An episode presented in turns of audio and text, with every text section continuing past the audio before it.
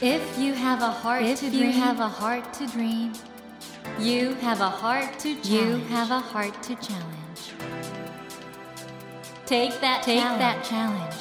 and realize and realize your dream. Your dream. Dream heart. ドリームハート政教新聞がお送りします皆さんこんばんは茂木健一郎です 東京 FM のスタジオから全国38局ネットでお届けしています。ドリームハート。この番組は日本そして世界で活躍されている方々をゲストにお迎えしその方の挑戦にそして夢に迫っていきます。さあ今夜お迎えしましたのは映画メアリと魔女の花の監督米林弘正さんです。米林監督よろしくお願いします。よろしくお願いしますいいいいらしてくださってありがとうございます。いやいやこちらこそありがとうもうアニメ界のオタクたちにとってはもうちょっともうねいや神様みたいな方ですからね。そんなことないと思うんですけれども普段ね僕らはあのスタジオの中でこもって絵を描いてる側の人間なのでこういうふうにして喋りをするのは苦手なんですずっと黙って帰ってらっしゃるんですか？そうですね。あのもちろんスタッフとこうやり取りするのはもう日々の連続なんですけれども実写の映画の監督と違ってアニメーターが描いてきた絵を それをこう修正するっていうのがメインの仕事になってきたりするので。割とこう机にガチッと向かってですね。そして米林監督は絵コンテの枚数は凄まじい数だと聞いてるんですけど。絵コンテはまあ普通の映画と同じぐらいだと思うんですけどもあの作画枚数ですよね、はい、作画枚数が結局1秒あたりにこう、ええ、8枚から12枚の絵が必要なんですね、パラパラ漫画なので、なのでその「目ありと魔女の花」で大体9万何千枚かぐらいに、ね、お疲れ様です。それをこう一枚一枚チェックするそういうようなメインの作業になってきますね。あの本当に素晴らしい作品でスタジオジブリでもね素晴らしい作品作られてきてそして今回ね新たなスタジオで作られた作品がどうなるのかって皆さん期待してみて本当にもう期待を裏切られなかったっていうかもう素晴らしい作品監督ありがとうございます本当 お疲れです。それで。いやいや見てくださった、ね、いやもちろん。です。これは日本では昨年7月に公開されてで今アメリカでは2018年にやって、うん、公開しまですよね。あの英語版は。なんとケイト・ウィンスレットさんの声優でそうそうそう出てらっしゃるみたいで、えー、英語版もあの機械聞きましたけれどももうみんなパワフルに演じてくださって。あの「タイタニック」のケイト・ウィンスレットさんですもんね。びっくりですよね。いやだからそれぐらいもう期待が大きいってことだと思うんですけれども、うん、監督あのまずプロフィールを、まあ、皆さんご存知だと思うんですけど、えお伝えしたいんですけど米林監督は石川県野々市ですよね。はい、そこでお生まれになって1996年スタジオジブリに入社されて2010年公開の「仮暮らしのアリエッティで」ジブリとしては歴代最年少の監督だったと、ねはい、これまずねジブリに入るのも大変ですしそしてね「仮暮らしのアリエッティ」で監督になったっていう。珍しい経緯だと思いますね。アニメーターで入社をしてそこから演出監督をやるようになった人はいなかったので。噂によるともう圧倒的に絵がうまいって聞いてるんですが。そんなことはないんですけど。そ してあの宮崎駿さんがもうご指名みたいなどうだったんでしょうかね。そういうところよくわからないんですけれども。アリエッティの前にその崖の上のポニョという監督の作品があったんですけど、はいはい、その作品が僕がアニメーターとして参加していたんですけどもそれで宮崎監督に気に入っていただいてまあそういう流れでこうどうしたらその監督までこうねたどり着くのかわかんないですけども。崖の上のポニョの一番難しいシーンとかやっぱり米林さんがいなかったできなかったっていうふうに聞いてますけど。ポニョがその巨大な魚の上にわーってこうやってくる激しいシーンがあるんですかね、はい、ああいうシーンをごまかされてですね。僕はそういうふうにアニメーションをこうガーってこう動かすシーンの好きだったのでこうすごく作品が合っていて結構伸び伸びと仕事をすることができた、まあ、とにかく皆さん大抜擢されたということですよ、はい、才能をですね。ということで「カリグラスのアリエッティ」で本当に素晴らしいデビューをされましてそして2014年制作の「思い出のマーニー」その年の邦画の1位でそして第88回アカデミー賞長編アニメーション映画賞にノミネートされたという。はいこれ惜しかったですね。まあでもこれからどんどんチャンスあると思うんですけど、どうでした？レッドカーペット行っても。そこの舞台に立つこと自体がものすごく名誉なことでですよね。あのだからあそこに集まってる人たちはみんながこうたたえ合って「お前だおめでとう」というふうにここに来ただけでもすごいってことですからね。そうあの空気に触れることができ自分がこの場所にいるのかっていうのはねすごく不思議ないい経験をさせていただきましたね。まあ、監督これからも何回も行くでしょうけどね、ええ。そしてスタジオジブリを退社された後2015年にこのスタジオポノックという、まあ、会社が設立されてそこの制作で2017年「メアリーと魔女の花」これは満を持してというんですかね。そうですね。やっぱりスタジオジブリは「思い出のマーニー」という作品を作っている最中に制作部門を解散するっていうことが決まっていて、でもそれでも僕たちは作りたいなというふうに思っていたんで。監督ねスタジオジブリといえば本当にもう世界的な大スタジオじゃないですか。世界中にファンがいてね、それがあの制作部門を解散っていうのはうん。我々にとっても大きなニュースだったんですけど、うん。中にいらしてどうでした？それはねあの僕らが入社した時からね言われていたんですよ。いつまでもスタジオジブリはあると思うな宮崎駿さん安敏夫さんがおっしゃってた？ええらいつ会社がなくなったとしてもこう力をつけておかなきゃいけないってことは言われていたので、だから話を聞いた時はいよいよその時が来たのかというふうにね思った。でもジブリでないところで作品を作り上げるということ自体がすごく困難なことだろうなという想像はしていたんですけども、うん。でもそれはやらなきゃいけないだろうというふうに決めて新しいスタジオを作ったんですけども。このスタジオポノックってこのポノックっていうのはどういう意味なんでしょうか？これはあのプロデューサーであり社長の西村義明が考えたスタジオ名なんですけども、クロアチア語で深夜12時という意味らしいんですけれども、まあ、僕たちがこれからスタートをしていくにあたって、まあ、一日の始まりである深夜0時新しいスタジオの名前にふさわしいんじゃないだろうかというふうな思いを込めてこう決めたみたいですね。この西村義明さんもスタジオジブリでお仕事された方そうですね。高畑勲監督とともに「かぐや姫の物語」という作って来られた方で「あの思い出のマーニー」ではこう一緒に作った、まあ、そういうスタジオジブリの仲間です。それにしましてもそのスタジオジブリは本当に日本のアニメ界においても唯一無二の存在だったわけですけど、まあ、そこでねまずうん。貝殻市のアリエッティを作ることに決まった時ってのはどんな気持ちだったんですか？いやーもうそれはスタジオジブリはもう僕の子供の時からずっと見ていた作品ですし、えっと子供の頃はどんなアニメを？もういろんな「ドラえもん」も見てるし、はいはいはい。あの鳥山明先生の見てますけども、ええ。そういういろんなアニメーションの中でスタジオジブリの作品の質っていうのがこうレベルが違うなって思っていて、はいはいはい。よく見ていましたね。だから子供の頃から見ていた世界がつながってそこに入社してでその会社で演出を任されることになるというなんかすごく不思議な流れで今自分がここにいるなということを思っていましたね。あのそもそもねスタジオジブリに入るのってどうやったら入れたんですか？毎年募集してるわけじゃないんですよね、ええ。あでもたまに募集をしていてたまたま僕が大学を出る時にスタジオジブリがアニメーターを募集していたので応募したんですよ。最初に B4 の絵を2枚描いたものを審査されて、ええ。それでスタジオジブリに呼ばれて実技の試験をするという形になってました。実技の試験ってのはどういうことをするんですか？基本的にアニメーションのなんだろうこの角度から見たらどういうふうに風景が見えるかとか人が立ち上がるまでのイラストを何枚かでアニメーションして描いて描いてほしいとかというアニメーターとしての基本的なことを問われるんですけどもでも面白かった試験というものがありまして、はいはい。鉛筆をこう削ってうん。その削りカスと削った鉛筆を持っていかれるというそういう試験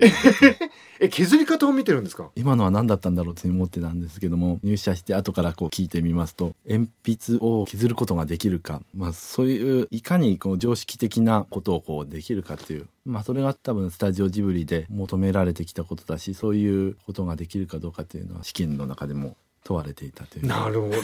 でもおそらくそれ何百倍っていう倍率だったと思うんですけどなんで入れたっていうのは自分なりに考えるとやっぱり絵がうまかったんだと思うんですけど。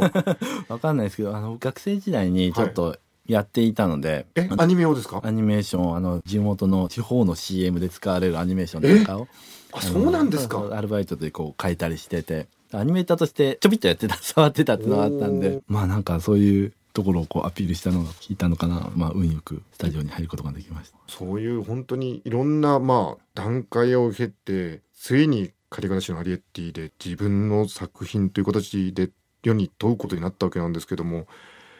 大変じゃないですかやっぱり作品一個作るのってのは。アニメーターができる量とその監督するこう全部のはいシーンをチェックしなきゃいけないところ全然違うんですよね。はいこれがまずこうやり通すことができるかどうか、うん。物量的にすごい大変だろうし、うん。でもこれをもし作り通すことができればこれは大きな道が開けるんじゃないかな。僕にとってもそうだしスタジオジブリにとっても大きな道が開けるんじゃないかな。なんかそういう思いを持ちながら作っていたっていうのを覚えてますね。僕はすごく思うんですけどそのスタジオジブリというあまりにも偉大なスタジオ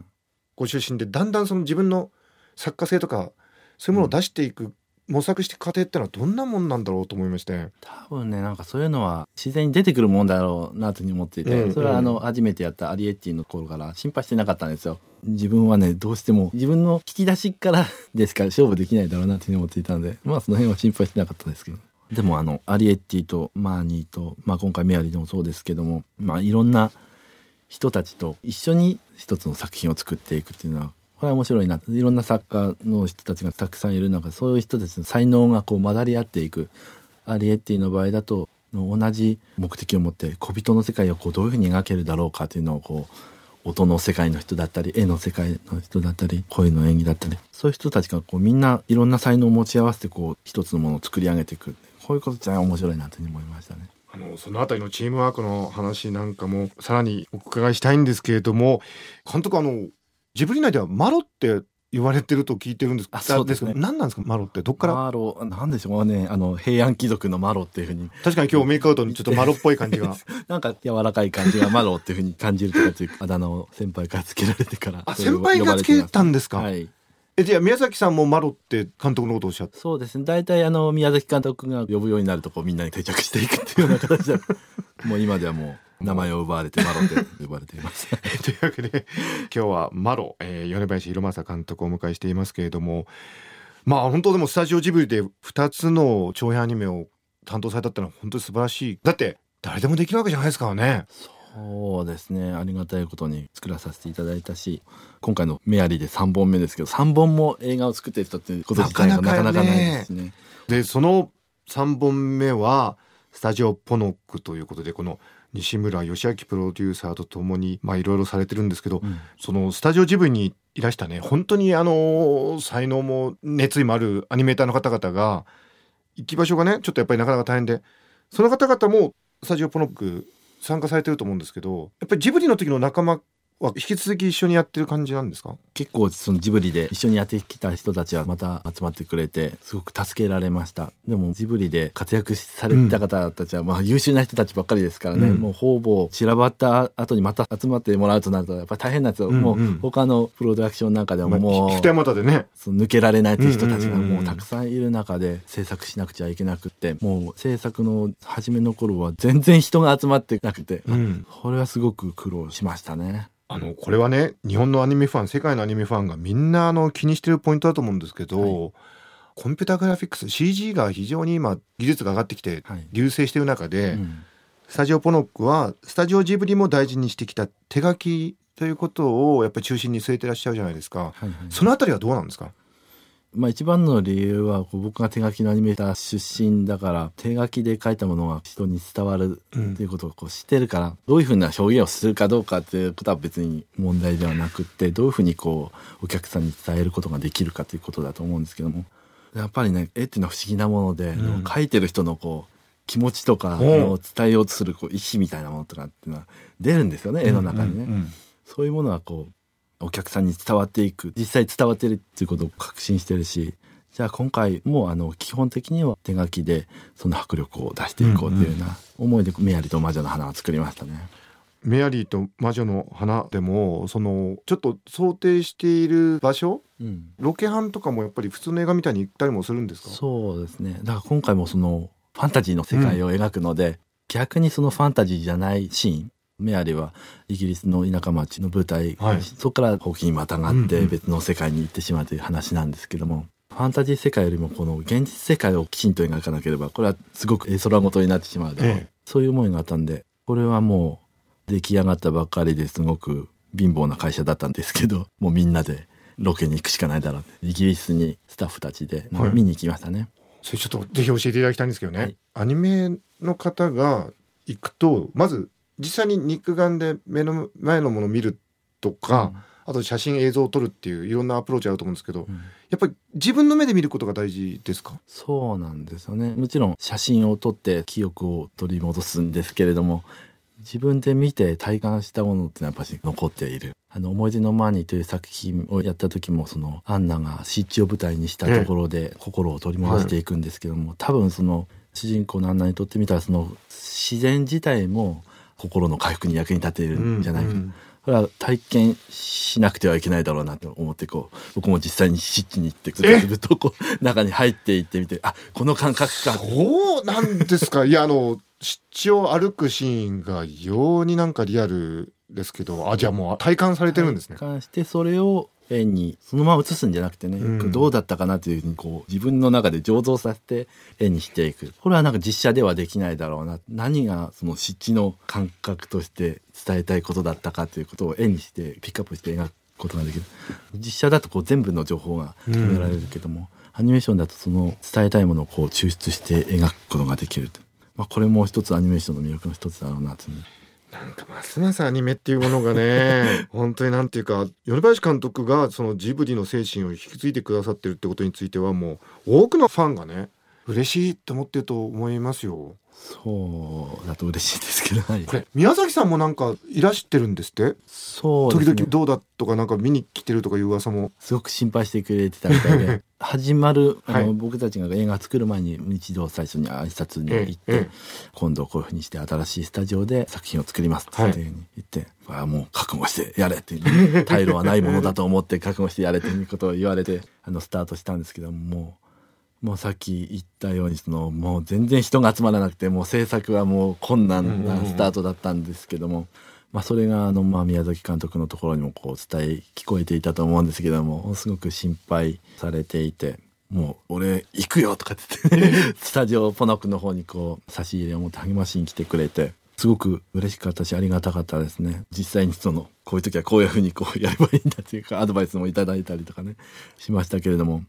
でもその映画がなんとか無事完成することができて宮崎監督に「できましたんで」っていう報告に行った時には「あそれはよかった」ってこう笑ってたってなだからすごく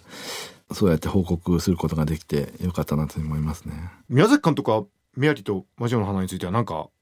完成したものについておっしゃっってました？見てないんですよ。見てない？見てない。見てない。俺は見ないというふうに言ってね。見なかったんですよ。え隠れて見てるってこともないですかね？わかんないです。じゃあ見てないことになってるんですね。え高畑監督はなんか反応は？と鈴木プロデューサーには見てもらっています。でも本当にすごく良かった全部伝わったし子供を伝えるの分かりやすくて。良かったというふうに認めてくれてます。そんなアニメ界のいろんな思いが込められたもう本当に期待の、ね、監督の作品じゃないですか。はい、このメアリと魔女の花。ブルーレイと DVD になるですね。そうですね、えー、3月20日に、えー、発売になります。そして3月7日にはひとまず先にデジタル配信がスタートするとはい、詳しくはメアリと魔女の花の公式サイトをご覧いただくと 全てわかるようになっております。そしてドリームハートのホームページにもこの公式サイトへのリンクを貼っていますのでぜひ楽しみにお待ちください。ということで、えー、森健一郎が東京 FM のスタジオから全国放送でお届けしています。ドリームハートですが米林監督にはまた来週もお越しいただいて本当素晴らしい作品だと思うんですけど「メアリと魔女の花」ができるここまでの秘話とかいろいろ 伺っていきたいと思いますのであの監督来週もよろしくお願いいたします、はい、よろしくお願いします。Never let go of that dream. Never forget Never forget that heart to challenge. Dream Heart. 森健一郎が東京 FM のスタジオから全国38局ネットでお届けしてきました「ドリームハート。今夜は映画「メアリと魔女の花」の監督米林弘正さんをお迎えしました。あのー、本当すでに大監督の風格がある方なんですけれどもあのアニメが本当にお好きなんだなってことがですねお話してて伝わってくるんですね。おそらくですね米林さんはいろいろなものを絵を通して把握されてるんだろうなってことは感じるんですよ。でそういうことをずっとやってきた方の独特の世の中の見方というかですね人間の見方ということがお話ししてて伝わってきてそこら辺がですねあの魅力的な方だなと思いました。もちろんですね作品に全ては入ってるんですけどその作品について語る米林監督のお話も本当に楽しくて惚れ惚れとしてしまった次第です。さてドリームハートのホームページでは毎週3名の方に1000円分の図書カードをプレゼントしています。番組へのご意見などメッセージをお書き添えの上ドリームハートのホームページよりご応募ください。お待ちしています。それではまた土曜の夜10時にお会いしましょう。ドリームハートお相手は茂木健一郎でした。ドリームハート。政教新聞がお送りしました。